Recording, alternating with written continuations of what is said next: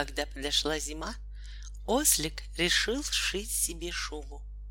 «Это будет чудесная шуба», — думал он, — «теплая и пушистая. Она должна быть легкой, но обязательно с четырьмя карманами. В карманах я буду греть копыта. Воротник должен быть широкий, как шаль. Я буду заправлять за него уши. Когда у меня будет шуба, я войду в лес, и никто меня не узнает. «Кто это?» — крикнет ворона. «Такой лохматый!» «Это изюбрь», — скажет белка. «Это пти-пти-ауранг», — скажет филин.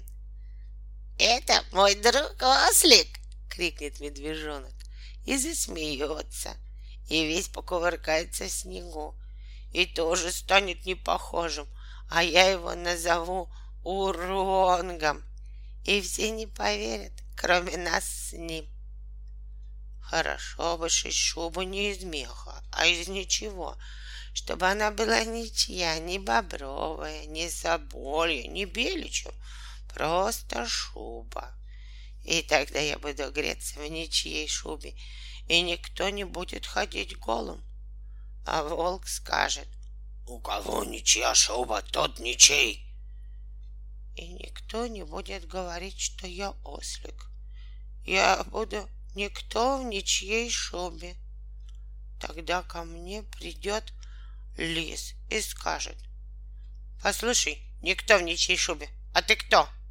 Никто. А в чьей ты шубе? В ничей. Тогда ты никто в ничьей шубе, скажет лис. А я посмеюсь, потому что я-то буду знать, что я ослик.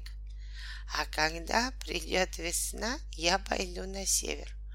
А когда и на север придет весна, я пойду на северный полюс.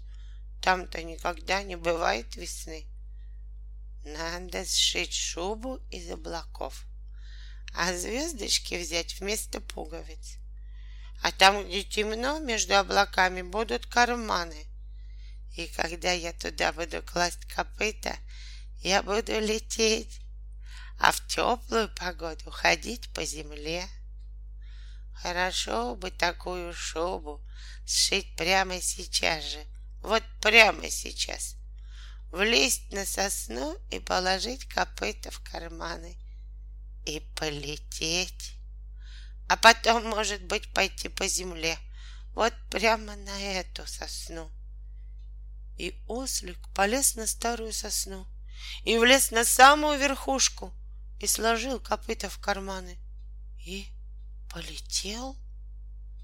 И сразу стал никто в ничьей шубе.